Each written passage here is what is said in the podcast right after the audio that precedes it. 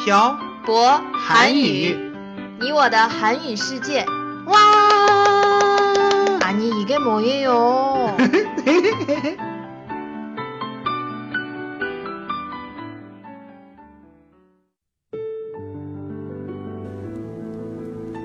跟朴博学韩语，请在淘宝搜索店铺“朴博韩语”查看课程详情。欢迎大家一起来学习。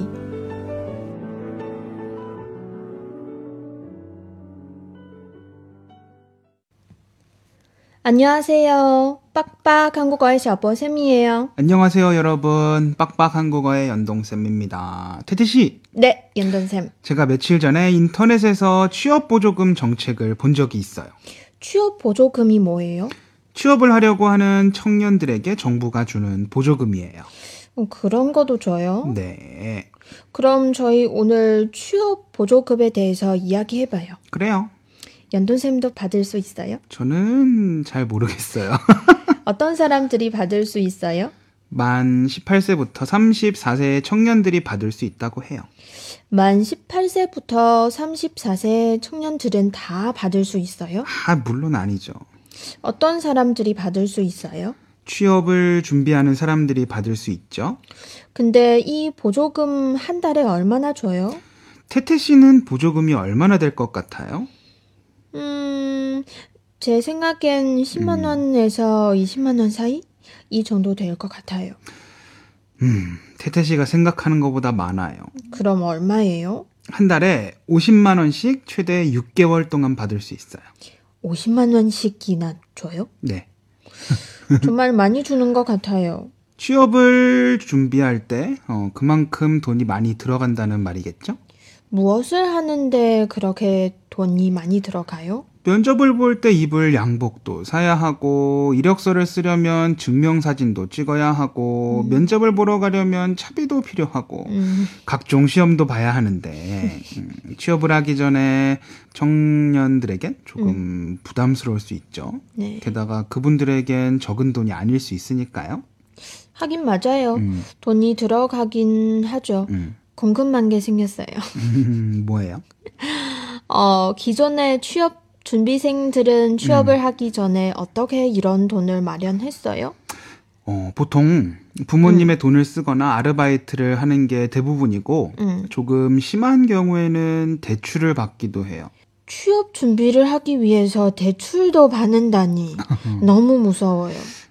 취업 준비생들이 한 달에 취업을 위해 쓰는 돈이 음, 약 45만 원 정도 된대요. 그래서 정부에서 한 달에 50만 원을 지원해 주기로 한 거예요. 음, 그렇구나. 음. 생각보다 많이 쓰네요. 네. 연돈쌤도 받을 수 있어요? 저요? 어, 글쎄요. 또 어떤 조건이 있어요? 4인 가구 기준으로 한 달에 약 553만 원 이하의 소득이 있는 사람들에게만 준다고 해요.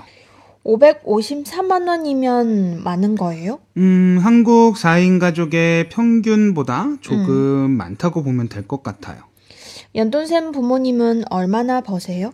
저도 잘 모르겠어요. 갑자기 왜요? 연돈쌤도 신청하면 좋을 것 같아요. 전 부모님의 소득이 553만 원 이하여도 신청할 수 없어요. 왜요? 신청 자격이 하나 더 있거든요. 음, 대학이나 대학원을 졸업한 지 2년이 넘지 않아야 하는 거예요. 그럼 연돈쌤은 탈락이네요. 네, 아쉽지만 전 못 받아요. 아쉽네요. 근데 정말 좋은 정책 같아요. 하지만 음. 어, 세금을 이용하는 정책이기 때문에 많은 사람들의 반대를 하고 있어요. 왜 반대를 해요? 혜택을 못 받는 사람들은 억울할 수 있지 않을까요? 어, 그것도 맞는 얘기네요. 그런데 제 생각에는 장기적으로 봤을 때 나라가 이런 방향으로 나아가는 게 좋은 것 같아요. 저도 이 정책이 참 좋다고 생각해요. 음, 그런데 돈은 어떻게 주는 거예요? 이 돈으로 술도 마실 수 있는 거예요?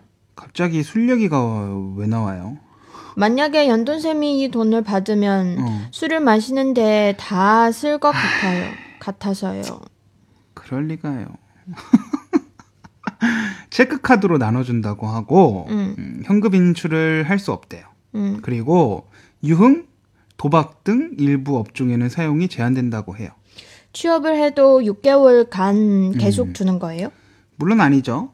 음, 지원 기간 내에 취업을 하면 이 보조금은 중단이 돼요. 하지만 취업 후 음. 3개월 근속 시에는 취업 성공금 50만 원을 준다고 해요. 나라에서 취업을 이렇게 관장하는 걸 보니까 정말 부러워요. 그만큼 취업이 힘들다는 얘기가 될 수도 있죠. 음, 연돈쌤은 이 정책이 좋다고 생각해요? 네, 저는 좋다고 생각해요. 내가 내는 세금이 지금 자신에게는 혜택이 없을 수 있지만 음. 자신의 후대 사람들에게는 혜택이 돌아갈 수 있잖아요.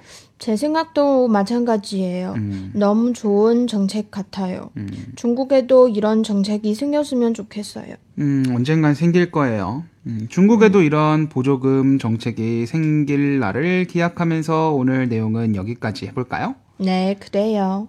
한 나라의 경제가 어느 수준에 도달하면 정부는 성장보다는 분배에 초점을 맞추어 정책을 실시합니다.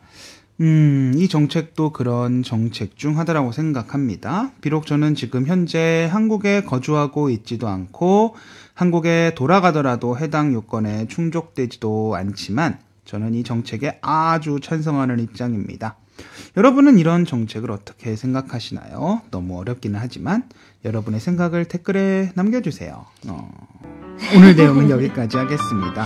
지금까지 빡빡한 국어에서 보쌤과 연동쌤이었습니다. 들어주신 분들 감사합니다. 다음에 봐요. 안녕. 안녕.